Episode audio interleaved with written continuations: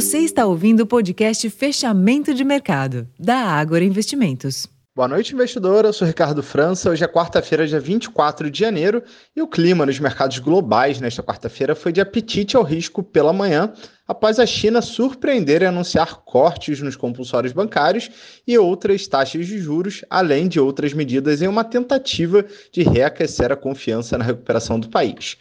Na Europa, os índices de ações também subiram, apoiados por leituras preliminares dos PMIs, que são indicadores de atividade da Alemanha, Reino Unido e zona do euro, melhores do que o esperado.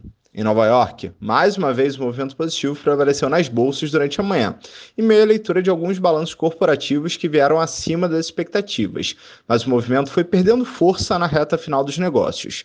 Ainda assim, o índice S&P 500 renovou pela quarta sessão consecutiva sua máxima histórica de fechamento, enquanto o Dow Jones fechou a sessão em leve queda.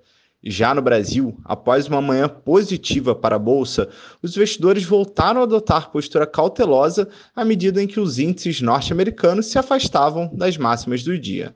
Ao fim da sessão, o Ibovespa tinha queda de 0,35% aos 127.816 pontos, para um giro financeiro movimentado de 20,2 bilhões de reais. Já no mercado de câmbio, o dólar fechou em queda de 0,5%, sendo negociado na casa dos R$ 4,93. Também chama atenção hoje para o movimento do rendimento dos treasuries nos Estados Unidos. O título de 10 anos, por exemplo, voltou a subir em reação a um dado de atividade que veio acima das expectativas.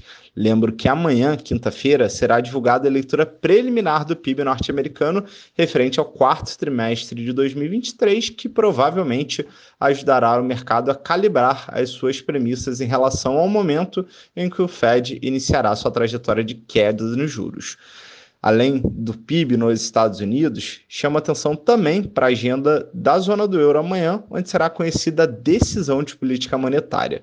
Esses foram os destaques da sessão dessa quarta. Eu vou ficando por aqui. Uma ótima noite e até amanhã.